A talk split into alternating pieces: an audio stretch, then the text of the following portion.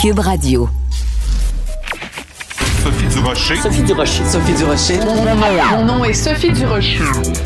Sophie Durocher. Des opinions éclairantes qui font la différence. Cube Radio. Bonjour tout le monde, bon lundi. J'espère que vous avez passé une bonne fin de semaine. Écoutez, on entend parler beaucoup de cette histoire qui s'est produite à Québec. Une femme qui était seins nus dans un parc. La police est intervenue. Euh, c'est important de rappeler à tout le monde, au Québec, on a le droit hein, de se promener, euh, d'être seins nus du moment que ça n'a pas de caractère euh, sexuel. Après, on peut discuter c'est quoi le caractère sexuel, mais la, la, loi est claire. On a le droit de se promener seins nus. Vous trouvez pas ça un petit peu contradictoire euh, de se dire bon ben on revendique comme féministe le droit de se promener seins nus dans un parc, les femmes peuvent faire ce qu'elles veulent avec leur corps, il faut arrêter de sexualiser les seins, c'est très vilain, le vilain patriarcat qui veut sexualiser les seins.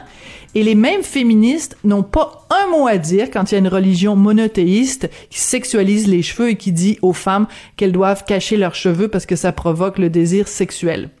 Quand je vois ce genre de contradiction, je pousse un très amusé. Ben voyons donc. De la culture aux affaires publiques. Vous écoutez Sophie Durocher. Cube Radio. Si je vous dis le nom Jean-Michel Dufaux, vous allez bien sûr penser à chroniqueur, animateur, auteur, spécialiste de voyage. Son dernier livre s'intitule Mon année à l'étranger, récit de slow travel. Quand on veut parler de voyage, on pense toujours à Jean-Michel Dufaux. Et j'avais envie de l'entendre parce que vous avez sûrement vu ça dans le journal. Il y a un monsieur de Laval qui a perdu la vie récemment au Costa Rica parce qu'il avait réalisé un saut à la corde en haut d'une falaise. Il est décédé et j'avais envie parler des dangers qu'on court parfois quand on est en voyage avec mon ami Jean-Michel. Salut Jean-Michel, comment vas-tu? Bonjour Sophie, ça va très bien toi? Ben moi ça va, donc c'est très triste cette histoire-là. Monsieur André Laporte, préposé aux bénéficiaires, euh, sur le point de prendre sa retraite, il part en voyage euh, père-fille avec euh, Mélissa Labelle Laporte, sa fille, et là il fait ce saut à la corde qui lui sera fatal. Comment t'as réagi quand t'as lu cette histoire-là, Jean-Michel? Ben c'est drôle parce qu'en premier, quand j'ai vu les, titres passer, autant sur Twitter que les fils de presse, j'avais l'impression que c'était peut-être euh, une organisation déficiente, euh, un problème de, de, de, mécanique, disons, de la corde ou quoi que ce soit. Et finalement, en lisant, je me rends compte que ce qui semble être le cas, j'étais pas là, j'ai pas tous les éléments, mais il a un peu moutardé dans son saut, euh, sous supposément euh, les encouragements euh, du guide de faire une virevole parce que le, le, monsieur était assez athlète, avait déjà fait des plongeons et, le fait d'avoir risqué, d'avoir d'avoir moutardé, si on veut, a fait que ça, ce saut a été fatal. Donc j'ai l'impression qu'il y a eu une erreur. Déjà, c'est un truc dangereux, j'ai l'impression, donc il ne faut pas en mettre plus que, que le client en demande. Et puis c'est une bien triste fin, mais je pense que ça rappelle qu'il faut en anglais, on dit toujours better be safe than sorry. Je pense qu'il faut être plus prudent que pas assez prudent. Il faut toujours être plus prudent que pas assez prudent. Quand j'ai vu cette histoire-là, Jean-Michel, je me suis dit, euh, il y a quelque chose, il y a un, comme un déclic qui se fait dans la tête des gens. Euh, je suis en voyage, m'offrir des affaires que je ferais pas quand je suis chez nous. Euh, c'est pas un danger ça justement on se dit bon ben je suis pas chez nous je suis pas dans le confort de mon truc donc je vais faire des choses extrêmes que je ferais jamais à la maison il ben c'est ça le, le problème c'est que des fois on est tellement dans on est tellement joyeux, on oublie, on oublie les risques, tout va tellement bien qu'on a l'impression qu'on est intouchable, on est en vacances, tout va bien, on est de bonne humeur, et puis là on s'emporte, mais des, des histoires d'horreur comme ça, je me rappelle il y a quelques années avec quelqu'un même qui était, je sais plus si c'était à Cuba ou en République dominicaine, qui est arrivé à la mer pour c'était sa première journée, puis qui avait sauté du bout du quai, et le quai était pas assez, euh, l'eau était pas assez profonde, et la personne s'était cassé le cou. Euh, des histoires comme ça, c'était quelqu'un du Québec. Euh, donc, il y, a, y a toujours à, il, faut toujours être prudent. Moi, je, moi, je suis assez, euh, je dirais pas peureux, mais je suis plus prudent que pas assez prudent. Mais là, on, on lit en plus le truc. Là. Ce qui est, ce qui est horrible dans l'histoire du monsieur, c'est qu'évidemment, une fois que l'accident est arrivé, là, euh, il n'y a pas d'hôpital près. Il n'était pas équipé en, en premiers soins. Euh, il n'y avait pas de civière. Ils ont utilisé un genre de paddleboard. Tu sais, c'est vraiment comme, c'est se mettre vraiment en situation très, très, très risquée. Et oui. je pense que, comme, je pense comme tu dis, il faut vraiment faire attention quand on est loin. Puis il y a toute la question aussi des assurances après, de l'hôpital, des frais, de sa santé. Donc, il faut toujours quand même faire attention. Mais on a tous, tu même moi, des fois, je me dis, j'ai fait des balades en, en mobilette en Asie des fois, puis je me dis c'était un peu c'était un peu risqué. Tu sais, il y a comme un fin équilibre entre vivre sa vie, dire bon, ça va être correct, mais aussi faire attention. Oui. Alors, ce qui est important de, de, de mentionner, peut-être, t'as raison, les assurances, mais en même temps, même si t'as les meilleures assurances au monde qui prévoient, euh, bon, euh, que tes frais médicaux vont être couverts, si t'es dans en plein milieu de la, de la, de la jungle ou en plein milieu d'une forêt, qu'il n'y a même pas d'ambulance à côté et que l'endroit où tu fais ton saut, il y a même pas de trousse de premiers soins, même si t'as les meilleures assurances au monde, il y a, euh, il y a rien qu'on peut faire pour toi. Est-ce qu'il n'y a pas, justement, une euh, une sensibilisation qu'on doit faire. Et c'est pour ça que je, fais appel à toi comme spécialiste de voyage, c'est que euh, les gens ne mesurent pas. Les gens pensent que quand ils voyagent, partout dans le monde, c'est le même, euh, la même préoccupation de la sécurité qu'on a ici en Amérique du Nord, le même rapport avec le risque qu'on a ici en Amérique du Nord. Ben non. en Amérique du Nord, on est très très très sécuritaire. Oui. Ouais, bon point. Mais c'est drôle, je pensais à ça aussi. Je me disais il faut aussi faire attention de, de, de, bon, on peut plus les appeler les pays du tiers-monde, les pays émergents euh, maintenant. Euh, mais euh, quand on regarde, là, euh, même des, des, des tu sais, il y a eu un problème au funiculaire de Québec il y a quelques années, il y a eu un accident. C'est vrai, euh, t'as raison. À Miami, quelqu'un était, avait peut-être loué un Airbnb dans un appartement, puis l'appartement s'est effondré. Euh, Ariana Huffington a fait un livre qui, qui mm. s'appelle Third World America, et on, on s'en va un peu vers ça. On sait, il y a le pont près de Pittsburgh qui s'est effondré cette année. C'est le pays qui fait la leçon à tout le monde, les États-Unis, qui ont un problème d'infrastructure criant. ça peut arriver chez nous aussi. Oui, puis tu peux te faire tirer aux États-Unis. Surtout, le, Costa Rica est un peu comme considéré quand même un. Bon, certains disaient le, lieu commun de la Suisse, de l'Amérique centrale ou tout ça, mais il y a des fois. Mais, mais moi, je suis, je, suis d'accord dans le sens qu'il faut toujours mesurer le risque. Il faut toujours, toujours, toujours mesurer le risque. Puis je pense que c'est. Je, je reviens à ce que je dis. Mieux vaut être plus prudent que pas assez. Puis oui, peut-être ça peut être comme un peu. Euh, plus vinaigre de dire, je, je ne vis pas ma vie à 100 000 à l'heure, mais c'est trop problématique, c'est trop dangereux. Il y a des trucs que j'ai vus, des, des, des, même en Jamaïque, je me rappelle une affaire de corde, les gens qui rochaient, et c'était dangereux, là, parce que ça prend un certain talent, on ne sait pas où la corde va aller, euh, tout n'est pas calculé, c'est dangereux. Donc, euh, mieux, vaut, euh, mieux vaut prévenir que guérir. Ouais, et c'est intéressant parce que dans ton dernier livre, donc toi tu nous racontes que tu as passé euh, une année complète donc euh, à voyager dans différents endroits où vraiment tu prenais le temps parce que ça s'appelle slow travel euh, à, défaut d'avoir vraiment une expression française mais peu importe, c'est de prendre le temps de s'installer. Ouais. Et, et ça, c'est intéressant parce que, en effet, quand on a juste, mettons, deux semaines de vacances par année, ben là, on veut tout faire pendant ces deux semaines-là. Il est hors de question qu'on reste euh, sur le bord de la plage en train de lire un livre, en sirotant un, un, coco euh, à la mangue. Il y a, y a pas un peu cette cette cette frénésie quand on voyage de vouloir tout tout pacter qu'il y, a pas une heure sans activité versus faire du slow travel, prendre le temps.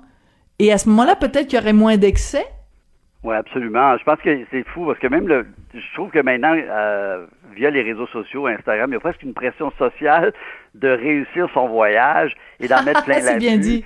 Au lieu de recharger ses batteries, de juste y aller à son risque. Ce qui est important, c'est que qu'on se sente bien, mais on se sent obligé de faire euh, la, ben, excusez encore l'anglicisme, mais la fameuse bucket list, là, les, les, les, les mosques, les trucs à faire, on est obligé de remplir. OK, j'ai fait ça, j'ai fait ça, je suis allé là, c'était incroyable, nanana. Il, il, il s'est rendu même que le voyage, il y a une, une genre de pression euh, sociale pour pour en mettre plein la vue, pour réussir, pour maximiser le temps, mais c'est un peu ça aussi. On est déjà dans des, des vies 24-7 où on travaille 16 heures par jour ou presque. Et je pense que c'est important de ralentir, mais c'est autre, tu me faisais penser que justement, tu vois, dans mon dans mon année à l'étranger, je le raconte dans le livre, et, j'en parle justement dans le livre à Chiang Mai. Avant, dans mes premiers voyages, il y a une vingtaine d'années, je, faisais de la mobilette. Mais la ville est maintenant tellement populeuse, il y a tellement de gens, il y a tellement de mobilettes que ça devient, moi je trouvais que ça devenait dangereux, donc je m'étais à louer un, vélo et je faisais pas de la mobilette parce que je trouvais que le risque de faire de la mobilette à Chiang Mai, qui était rendu une grosse ville, euh, me stressait trop et, faisait que je trouvais que je prenais des risques à faire de la mobilette. Donc maintenant, euh, quand je vais à Chiang Mai, ça va être des, transports en commun, ou ça va être un tuk-tuk, ou ça va être du vélo, mais ça sera pas de mobilette parce que je trouve que justement, je trouvais que c'était trop C'est trop dangereux. Bon ben Pépère Dufaux, ça a été super sympathique comme entrevue. ouais, t'as, as le droit de m'appeler comme ça, j'assume, j'assume complètement. Allez, allez prendre votre tisane, Pépère Dufaux, puis euh, couchez-vous à 8 heures ce soir. Là. Non, non, je te taquine. Il y a moyen de, de, de faire des choses sans prendre de risques, mais en ayant quand même énormément de plaisir. Jean-Michel euh, Dufaux, donc euh, chroniqueur animateur et grand voyageur. Ton dernier livre s'intitule Mon année à l'étranger, récit de slow travel. Une réflexion extrêmement intéressante sur la pression qu'on se met quand on est en voyage. Merci Jean-Michel. Merci beaucoup. Hein. Merci. À la prochaine, Jean-Michel.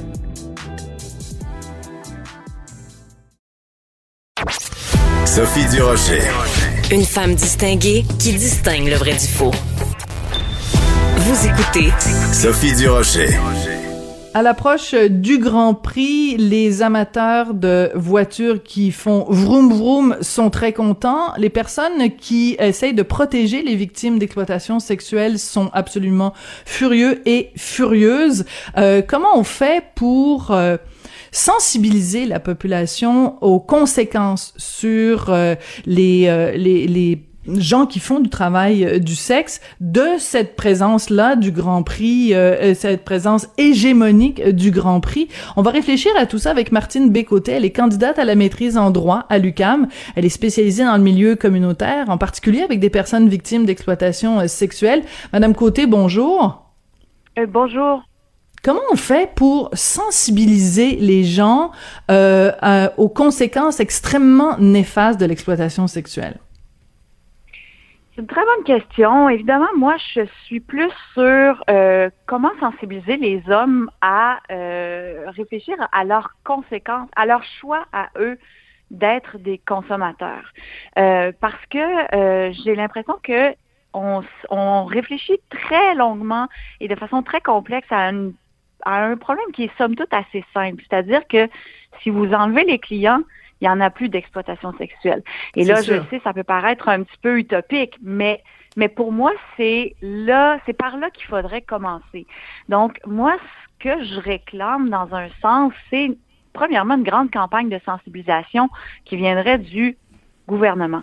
On a des lois au Québec, au Canada. On a procédé en 2014 à un important changement législatif.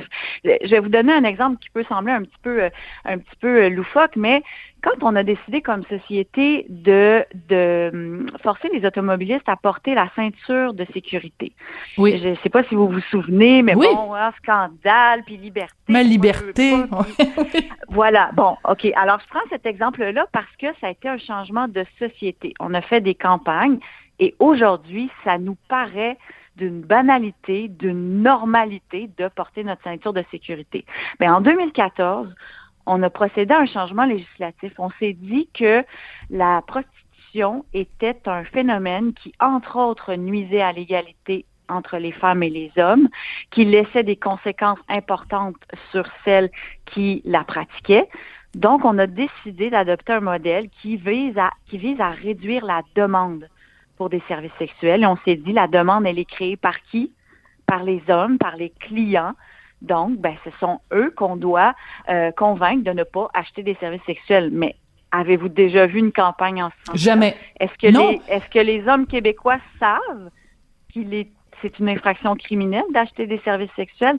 Bien non. Alors moi, c'est ce que je réclame depuis plusieurs années.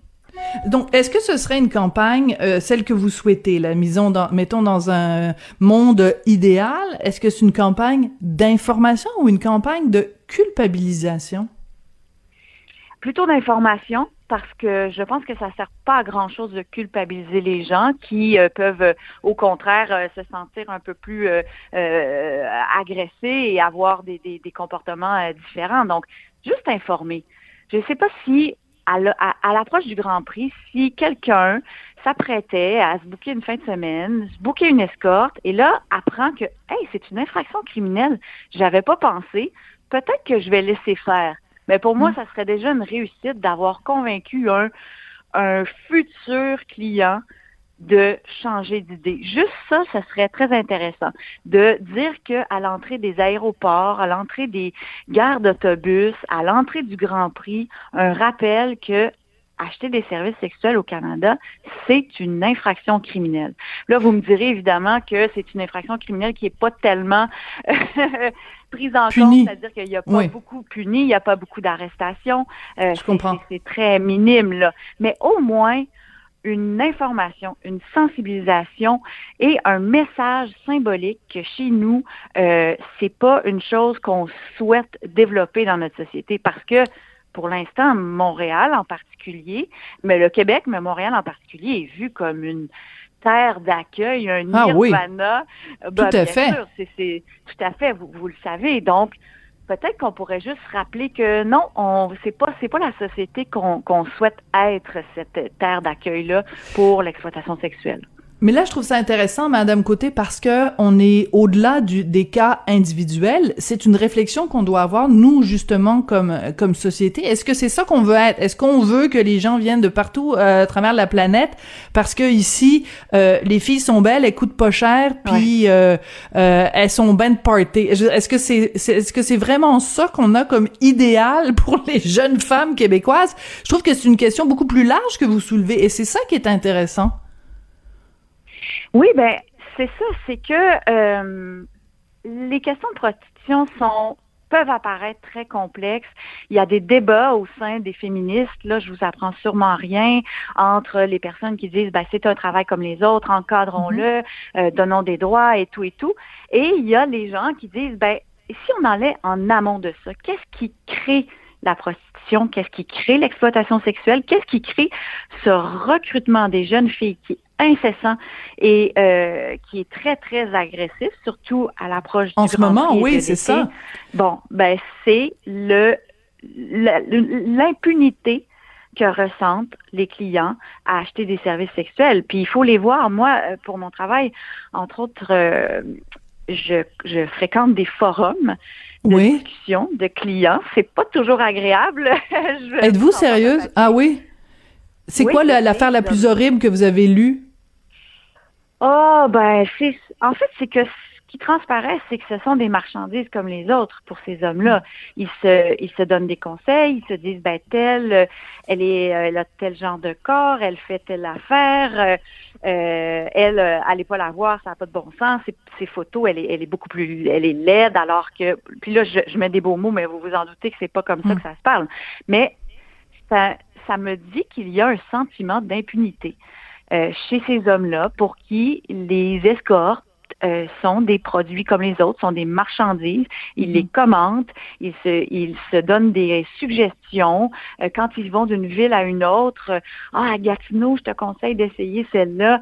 Donc, voilà devant quoi on est. On est devant des hommes qui ont l'impression qu'ils ont un droit, que ce marché-là existe, donc qui peuvent faire ça en toute impunité.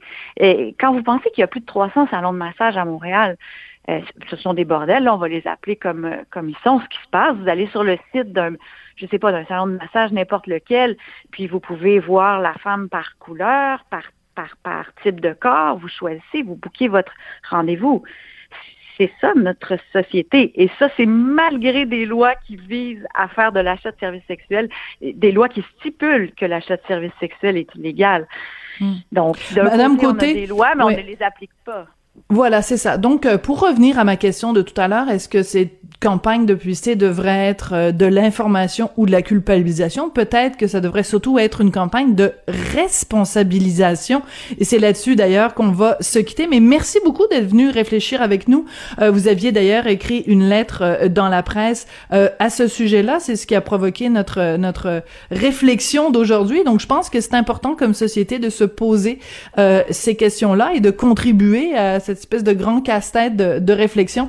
Martine Vous êtes candidate à la maîtrise en droit à l'UQAM, spécialisée dans le milieu communautaire avec des personnes victimes d'exploitation sexuelle.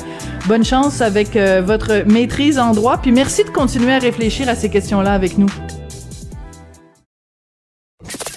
Avertissement. Cette émission peut provoquer des débats et des prises de position pas comme les autres. Vous écoutez Sophie Durocher. Le procès dont on entend tellement parler depuis plus de six semaines, c'est bien sûr le procès en diffamation de Johnny Depp contre son ex-épouse Amber Heard. Vous savez que ça s'est euh, conclu la semaine dernière par un verdict assez particulier. Johnny Depp, donc, euh, qui a gain de cause parce que Amber Heard euh, est trouvé coupable, en effet, d'avoir fait de la diffamation à l'égard de Johnny Depp, mais Johnny Depp aussi l'aurait diffamé, ou enfin par le biais de son avocat. Bref, il reste que c'est assez intéressant ce procès-là parce que euh, ce qui est peut-être même plus intéressant que le procès ou le verdict, c'est l'interprétation que les gens en font. On va parler de tout ça avec Rachel Binas, elle est journaliste indépendante, vous l'entendez comme chroniqueuse ici à Cube Radio, et puis en France, vous pouvez la lire dans Marianne et l'Express. Rachel, bonjour. Bonjour. Alors, ce qui est toujours intéressant quand il y a un procès comme ça, surtout quand on parle de violence conjugale, quand on parle de relations homme-femme, c'est l'interprétation que les féministes en font. Alors, comment ça a été reçu, comment ça a été perçu en France? Alors, tout d'abord, cette affaire ne pouvait pas être abordée de manière sereine. Euh, un procès filmé, reprises multiples sur les réseaux sociaux, euh, tout le monde a, joué le rôle de voyeur. On est venu alimenter ce qu'on appelle la, pulsion scopique, celle que Sigmund Freud décrit comme le plaisir de posséder l'autre par le regard si on se penche sur le traitement justement de, l'affaire et du verdict, hein, surtout dans le cadre de ce procès par les figures de, la gauche française, eh bien, on peut avoir quelques surprises. Euh, en effet, le, verdict vient secouer les préjugés de certaines personnalités médiatiques. Et plutôt que de prendre en compte euh, ces, ces réalités-là, on s'enferme, encore une fois, dans une essentialisation de l'homme et de la femme. Mm. Euh, on connaît le refrain, hein, le premier est coupable par nature, et puis la seconde victime éternelle. Oui, oui, le vilain patriarcat. Le vilain patriarcat à l'œuvre, et ce qui est assez particulier, parce que j'ai écrit quelques chroniques là-dessus aussi dans le journal de Montréal, le journal de Québec, c'est que dans le fond, on croit, on pourrait croire que pour certaines personnes, on n'a même pas besoin de faire de procès. Hein? À partir du moment où euh, il y a des allégations qui visent un homme Bon, ben il est forcément coupable. Pourquoi faire un procès? Et à partir du moment où une femme dit quelque chose, ben on la croit sur parole. Bien sûr, c'est une femme. C'est un peu agaçant. Donc, on a retrouvé ça aussi euh, chez la gauche euh, en France. On a retrouvé ça avec euh, ben, simplement avec la réaction, c'est-à-dire à partir du moment où la réalité n'est pas conforme à ce schéma, ben, on décide de la tordre. Euh, par exemple, vous avez ce, ce tweet de, de, Sandrine Rousseau, une femme politique euh, qui a été, qui est candidate euh, écolo aux législatives, aux élections législatives. Elle se rêvait d'ailleurs il y a quelques mois présidente de la République. Hein, mhm. Elle avait participé à la primaire et elle a écrit que ce procès était l'occasion, je cite, d'une débauche de haine misogyne sur les réseaux sociaux. Je continuerai à soutenir Amber Heard et au-delà la parole des femmes parce que non, ce procès ne sera pas l'occasion d'un backlash que tant espère. Euh, un anglicisme hein, au passage, c'est toujours bon, au lieu de parler simplement de retour du bâton. Hein, le mot existe en français, mais oui, ou le retour du balancier, voilà, c'est ça. Mais, mais ce que je note, aussi attendez juste deux secondes, euh, Rachel, avant de passer au prochain, au prochain tweet, au prochain gazouillis, je veux juste revenir quand même. On a une figure politique qui dit je continuerai à soutenir Amber Heard. Je pense pas que Amber Heard se réveille le matin en disant je me demande ce que Sandrine Rousseau, candidate écolo, non mais c'est parce qu'elle nous annonce ça comme si euh, c'était crucial. Je veux dire, c'était un procès qui avait lieu en France, on pourrait comprendre que la candidate écolo dise je continue à la soutenir. Mais bon, et ce qui est surtout frappant dans ce tweet de Sandrine Rousseau, c'est qu'elle dit et au-delà je continuerai de soutenir Amber Heard et au-delà, la parole des femmes. Moi, je trouve ça épouvantable, Rachel. Je veux dire, ça veut dire que si une femme euh, dit, euh, par exemple, s'il y a un procès pour fraude fiscale, donc, euh, la parole mm. des femmes, je vais continuer à soutenir la parole des femmes. Donc, une femme qui dit je n'ai pas fraudé l'impôt, on va la croire sur parole parce que c'est une femme. C'est épouvantable de, de, la part de quelqu'un qui est politicien, donc qui devrait euh, soutenir l'état de droit. Dans un état de droit, personne n'est innocent euh, jusqu'à preuve du... Tout le monde est innocent jusqu'à preuve du contraire. C'est exactement ce que vous disiez, c'est-à-dire euh, plus besoin de, de, procès, on avait la, la réponse avant même qu'il ait lieu. Et si le résultat ne nous convient pas, eh bien on décide de réécrire l'histoire. Euh, et puis on insiste. Euh, après tout, presque une méthode couée. Peut-être qu'à force de le répéter, cette vérité euh, se révélera au, au grand jour. Euh, ce n'est pas la seule, hein, ceci dit. On, a des journalistes du service public hein, euh, qui ont euh, ben, perçu la diffamation, puisque euh, cette actrice a été condamnée hein, pour diffamation, comme simplement une dénonciation médiatique. je cite là journaliste Sonia De Villers de France Inter qui était invitée à la télévision.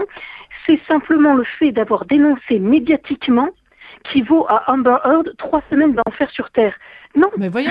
Non. Mais non. Les, critiques ne, ne, visent pas une dénonciation qui n'aurait pas été reconnue comme telle, mais des propos que le tribunal a jugés diffamatoires. Encore une fois, on mélange tout. Oui, on mélange tout. Et même ici, euh, Rachel, pour faire un parallèle, il y a euh, différents chroniqueurs, différentes chroniqueuses ici au Québec qui ont dit Imaginez le message que ça envoie aux victimes de violences conjugales. Ben, le message que ça envoie aux victimes de violences conjugales, c'est ne mentez pas. Pourquoi? Pourquoi? Parce que Amber Heard, on, on, parce que pour prouver la diffamation, il faut prouver, euh, il y, a, y, a, différents critères. Hein. Il faut que hum, la personne ait agi avec malice, il faut que les propos soient faux, et il faut que ça ait causé un préjudice. Donc, si la justice américaine a, a trouvé euh, Amber Heard coupable, c'est quand elle a été trouvée coupable d'avoir tenu des propos mensongers. Donc, le message que ça envoie aux vraies victimes de violences conjugales, c'est, ce n'est pas ne vous plaignez pas quand vous êtes victime, c'est si vous êtes victime, arrangez-vous pour ne, ne, ne pas mentir en pleine face dans une cour de justice, c'est ça le message. C'est le problème de ce traitement médiatique partial. En fait, ces militantes desservent la cause qu'elles prétendent défendre. Et d'ailleurs, certains profitent de ces excès pour discréditer tout le mouvement MeToo, le réduire à, à ses déviances. Euh, on, se, on, se, demande si là, dans, le cadre de cette affaire, si on a vu le procès MeToo, non, c'est le procès des déviances de MeToo, et celui-ci ne peut pas se résumer à ses travers. Euh, néanmoins, ces travers existent. Et si la parole des femmes doit être entendue, elle n'est pas pour autant sacrée. Voilà, mais ça c'est tellement, mais je suis contente que qu'on s'en parle, euh, Rachel, parce que euh, c'est c'est c'est crucial. C'est pas parce que t'es une femme et on a on en a eu des cas ici. Euh, je pense euh, par exemple Manon Massé à un moment donné, donc de Québec solidaire. Il y avait eu une cause, une jeune femme qui affirmait qu'elle avait été victime d'agression sexuelle de la part d'un député libéral. Finalement, la police a fait enquête et la police a dit aucun acte criminel n'a été commis. Et eh ben Manon Massé de Québec solidaire a dit ben moi je continue à croire la victime. Ben c'est parce que tu sièges à l'Assemblée nationale, donc tu représentes un état de droit. Tu peux pas dire je continue à la à la croire. Tu peux pas croire ça, ça, va contre, mais il y a eu une enquête. En tout cas, bref, euh, on va écouter un petit extrait de Laura Adler, qui est pourtant une femme que, que j'aime beaucoup et que, et que j'apprécie beaucoup, euh, qui a fait des commentaires sur le physique de Johnny Depp. Bah, il est de plus en plus moche, excusez-moi, nous qui avons tellement aimé Johnny Depp. On parlait de son image intérieure. Non, mais dans, les dans le procès, il est beaucoup parlé, il est beaucoup dit qu'il y a de l'alcool, de la drogue, etc. Mais excusez-moi, faut qu'il arrête parce qu'il pourra pas continuer. Alors, imaginons donc qu'un homme aurait tenu des commentaires comme ça sur une femme, ça aurait été inacceptable. C'est ça, c'est ce type de propos, les, attaques sur le physique, hein, qui, qui n'élèvent pas le, débat, le niveau, euh, loin de là, et qui sont possibles, semble-t-il, à partir du moment où une femme vise un homme, mais la réciproque euh, n'est pas admise. Euh, or tant mieux hein, qu'on n'attaque pas sur le physique, mais tout le monde devrait pouvoir bénéficier euh, de ce type justement de courtoisie, c'est-à-dire mm. euh, éviter de réduire quelqu'un. Et puis d'ailleurs, euh, que la personne soit belle ou moche, cela n'a rien à voir avec le traitement d'une affaire et des plaintes pour agression sexuelle ou violence physique. Donc c'est vraiment dommage parce que tout ça a, eu lieu à une heure de, grande écoute sur une, chaîne publique et ça n'élève rien du tout, encore une fois, ni la qualité du débat, ni l'auteur de ces propos. Mais, mais en fait, c'est du sexisme. C'est-à-dire que le sexisme, c'est quoi? C'est d'avoir un traitement discriminatoire selon le sexe. Ben là, je m'excuse, mais euh, commenter le physique de quelqu'un, si on se le permet sur la base du sexe, ben c'est une forme de, discrimination. Donc moi j'ai été tellement déçue de la part de Laura Adler parce qu'on l'a connue euh, euh, autrement plus intelligente et beaucoup plus euh, plus fine que ça. Rachel, on a euh, donc euh, amplement parlé de, ce, de cette cause-là. Il y a un autre sujet qui fait beaucoup, beaucoup parler en France, et c'est pour ça qu'on aime ça vous avoir avec nous chaque semaine, parce que vous nous parlez de tout ce qui euh, fait battre le cœur des Français, ce qui, ce qui provoque des réactions, des discussions et des débats, et Dieu sait qu'en France, on aime ça débattre. c'est toute la situation de, de l'éducation, différents dossiers, entre autres la façon dont on recrute les professeurs. Que c'est, euh, parlez-nous un petit peu, expliquez-nous c'est quoi la problématique. Partons à l'école. C'est un recrutement qui interroge ces derniers jours, qui a alimenté bien des discussions euh, dans les familles françaises, le recrutement des professeurs. Si vous voulez, euh, face au, manque, aux pénuries de professeurs, ben, l'Académie de Versailles, ce n'est pas la seule, a décidé de recruter des contractuels, donc pas des fonctionnaires cette fois-ci, en proposant des entretiens d'une durée de 30 minutes ah à des candidats qui n'ont pas toujours les, diplômes requis. Hein. Euh, donc l'Académie de Versailles espère comme ça pouvoir contractualiser 1300 professeurs à la rentrée prochaine. Alors ça va de, l'école primaire au collège en passant par le lycée, ce qu'on pourrait appeler le, cégep. Oui. Euh, un bac plus 3 suffit, ça doit être l'équivalent du baccalauréat euh, au Québec. Mhm. Et ben, vous avez des profils très variés, des candidats qui pouvaient être bah, responsables d'un commerce de souvenirs à Paris, euh, une graphiste, un consultant financier. Oh euh, et s'ils sont retenus, ils bénéficieront alors d'une formation euh, avant de commencer à enseigner. Durée de la formation, une semaine. Ben voyons donc. un ordre d'idée. Voilà, sûrement c'est cinq ans d'études. Hein. Oui, normalement cinq ans d'études pour pour pouvoir enseigner.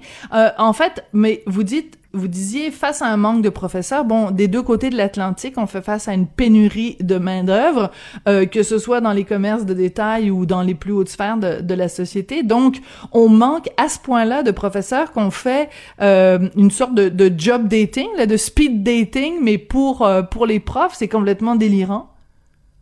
Les Français ont appelé ça le job dating, exactement. Euh, une expérience qui avait été tentée euh, à Toulouse, à Poitiers.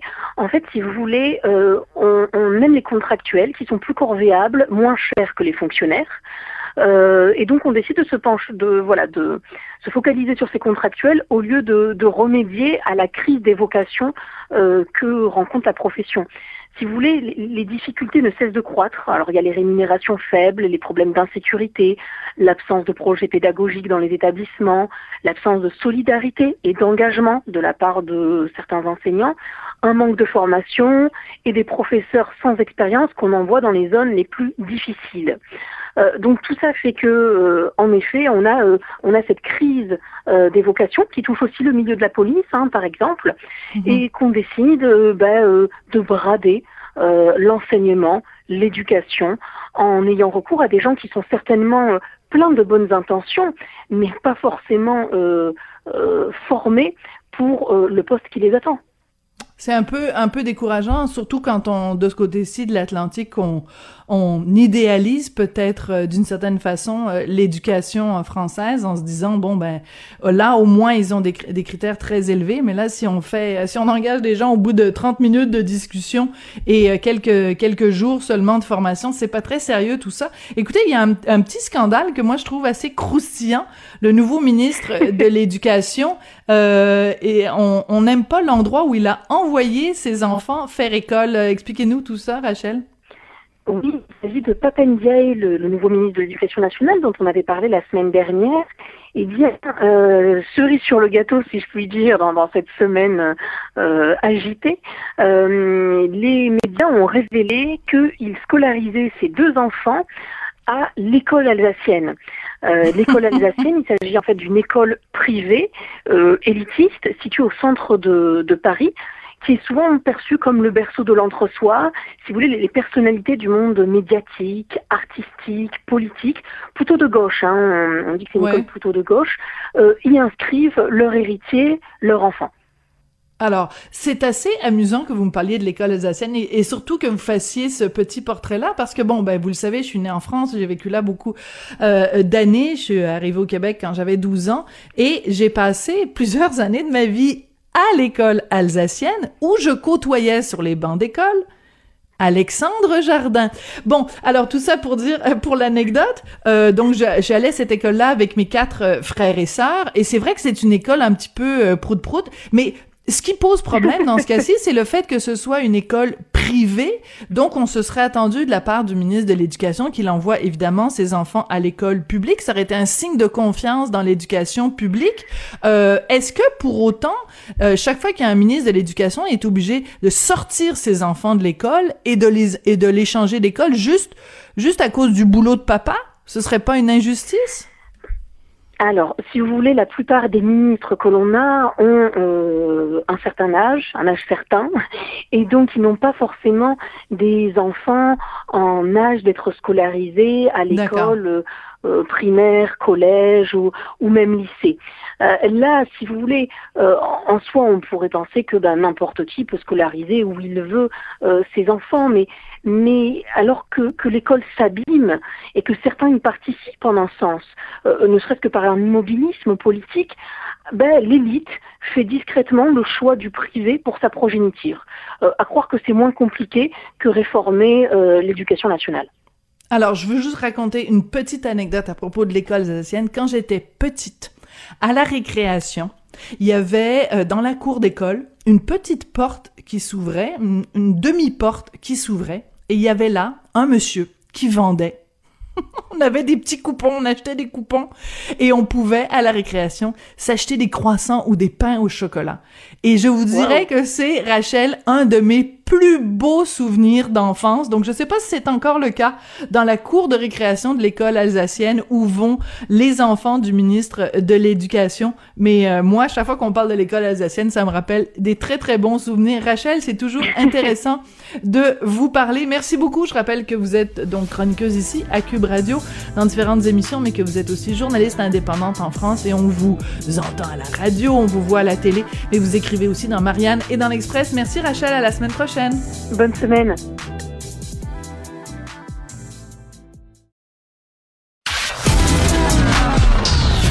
De la culture aux affaires publiques. Vous écoutez Sophie Durocher. Cube Radio. Les mots qu'on entend le plus souvent en ce moment, c'est pénurie de main-d'œuvre, pénurie de main-d'œuvre, pénurie de main-d'œuvre. Ça touche vraiment tout, tout, tous les domaines de la société. Et c'est pas étonnant que ça touche aussi les sauveteurs dans les piscines. Et il y a un, un, reportage récemment dans le Journal de Montréal, Journal de Québec, sur le fait qu'il y a de plus en plus de retraités qui sont embauchés pour euh, venir en renfort dans différentes piscines à travers le Québec. Et c'est comme ça qu'on apprend l'existence d'une entreprise qui vraiment offre des formations destinées uniquement aux retraités. C'est l'entreprise Sopiar. On va donc parler à Karine Poulain. Elle est patronne et coordonnatrice au centre aquatique de Belleuil. Bonjour, Madame Poulain. Bonjour. Ça va bien? Alors, oui, ben moi je vais très bien, sauf que euh, ben, cette pénurie de main d'œuvre qui touche beaucoup, beaucoup, beaucoup de domaines, de quelle façon ça frappe le milieu des piscines? En fait, la problématique, c'est d'avoir des employés sur semaine de jour. Euh, étant la plupart du temps un emploi étudiant euh, au niveau des fonctions de sauveteur et de moniteur de natation, c'est certain que ces gens-là, ces personnes-là sont à l'école durant la semaine. Donc, pour être capable d'offrir la totalité de nos programmes, euh, fallait innover. Alors, euh, nous, on a fait appel il y a déjà un peu plus d'un an à nos retraités. Ça a commencé tout bonnement avec une annonce euh, Facebook comme quoi on offrait une formation euh, à nos aînés. Et on a eu une cohorte, une première cohorte où est-ce qu'on a formé cinq adultes, cinq aînés et par la suite, là, de fil en aiguille, là, en ayant ces gens-là là, sur nos chaises directement de sauveteurs, on a des clients qui les ont vus et qui ont été curieux là, de savoir euh, comment ces gens-là s'étaient rendus là et si eux étaient même capables finalement de nous donner un coup de main euh, pour être capables d'offrir euh, la totalité de nos programmes. Incroyable. C'est vraiment absolument euh, passionnant. Euh, dans quelle mesure euh, la formation est différente? Quand vous formez, mettons, quelqu'un qui a 17 ans puis qui veut devenir sauveteur, la, la formation est-elle très différente quand c'est quelqu'un qui a 55 ou 60 ou 65 ans? Ben c'est certain que ça demande une adaptation. Nous, de la façon qu'on le fait, bon, c'est au niveau du nombre d'heures. Euh, comme il y a des euh, critères physiques euh, à atteindre, c'est certain qu'à un certain âge, ça va nous demander un petit peu plus d'entraînement. Donc, normalement, on va prendre l'exemple de la formation sur temps national qui va se donner sur 40 heures. ben nous, en fonction du groupe, c'est peut-être une formation qui va se donner sur 50 ou 60 heures. tout ça dans l'objectif que les gens le puissent répondre aux critères. D'accord. Donc, c'est la même formation, sauf que peut-être on rajoute des modules ou on rajoute plus de temps pour s'adapter à la clientèle à qui on apprend. Exactement. C'est intéressant. Euh, est-ce qu'il y a euh, des stéréotypes, c'est-à-dire est-ce qu'il y a des préjugés? Est-ce que par exemple euh, quelqu'un qui a une tête blanche, qui est dans la chaise du sauveteur, est-ce que parfois il y a des réactions négatives, des gens qui disent ben là, ça me tente pas de me faire sauver par lui, il sera pas capable de me sauver, il est, il est, vieux, disons le mot. Ah mon Dieu, pas du tout. Euh, bien non, au contraire. Tant mieux. C'est très très très positif. Là. Aucun commentaire négatif. Peut-être Peut-être même que c'est le préjugé inverse, c'est-à-dire que peut-être que justement on se sent, il y a des gens qui se sentent peut-être plus en confiance avec quelqu'un de plus âgé, alors que quelqu'un de plus jeune, on se dit ben coudon, il, il est tout jeune, il a pas beaucoup d'expérience, peut-être qu'il sera pas capable de, de, faire face à une situation de stress. Est-ce que c'est possible justement que quelqu'un de plus âgé euh, a plus de sang-froid et peut mieux réagir dans une situation de stress que quelqu'un de plus jeune? Je ne pense pas, parce qu'au niveau de la formation, euh, bien honnêtement, c'est la même formation. Moi, où j'ai vu une différence, c'est au niveau de la dynamique de l'équipe. Je pense ah! que d'avoir nos aînés avec nous, avec nos jeunes, euh, ça l'amène une toute autre perspective. Euh, je pense que c'est un bel exemple d'avoir ces gens-là sur nos chaises de sauveteurs. Il y a un beau partage de génération là, qui se fait là, avec nos plus jeunes et nos plus vieux. Là. Mais vous savez quoi, Madame Poulain? C'est ça la société. C'est ça une société. C'est pas juste des gens de, de 17 ans tous ensemble, puis euh, de l'autre côté, loin, loin, loin, des gens de plus de 55 ans euh, tous ensemble. non, mais c'est vrai, c'est pour ça que je trouve ça formidable. Euh, une société, c'est une cohabitation entre des gens de différents âges, différentes origines, différentes expériences. Et, et c'est chouette que ça se retrouve aussi au bord de nos piscines. Oui, tout à fait. Puis je vous dirais même que nos, euh, nos aînés dernièrement là, nous ont donné un bon coup de main pour offrir le programme Nager pour survivre auprès des écoles. Tu sais, ils sont, sont pas là juste pour la surveillance. Là. Ils nous donnent vraiment un bon coup de main, là, même pour euh, nos programmes de sécurité là, avec les écoles. C'est quoi Nager pour survivre, Madame Poulain? C'est un programme qui est offert euh, par la Société de sauvetage pour les enfants de troisième et quatrième année. C'est un programme euh, qui peut être subventionné, donc qui peut être euh, pratiquement gratuit pour les écoles. Et on évalue différents critères pour pour un peu démontrer aux parents, si on veut, que si l'enfant a une chute soudain euh, dans l'eau, qui est capable de réagir. Fait que c'est différents hmm. critères qui sont évalués. On remet un petit certificat à la fin. Et nos aînés, comme on n'avait pas d'étudiants cette année pour dispenser euh, ce programme-là, nos aînés nous ont donné vraiment un bon coup de main. Et la dynamique, elle est extraordinaire, de voir euh, nos têtes blanches, là, affectueusement appelées dans, dans mm-hmm. l'article, finalement, avec nos, nos beaucoup plus jeunes, c'était une belle dynamique. Alors, quand on parle de cette pénurie de main-d'œuvre, là, les chiffres sont quand même effarants parce que selon la Société de sauvetage du Québec, il manquerait au Québec actuellement 2000 euh, sauveteurs. Ça, c'est très inquiétant parce que ça veut dire, Madame Poulain, qu'il y a des endroits où il y avait de la nage surveillée. Là, il y en a plus. Euh, on a des endroits où c'est marqué euh, baignade à vos risques. Est-ce que ça vous inquiète, ça? C'est sûr que comme gestionnaire, oui, puis on a pu le voir là aussi, euh, je pense dans les deux dernières années qu'il y avait eu une augmentation au niveau des noyades. avec la pandémie, la pénurie d'employés, c'est ça qu'on n'a pas été en mesure euh, de dispenser des cours de natation. Euh, je pense que de donner des cours de natation à nos jeunes peut faire une différence.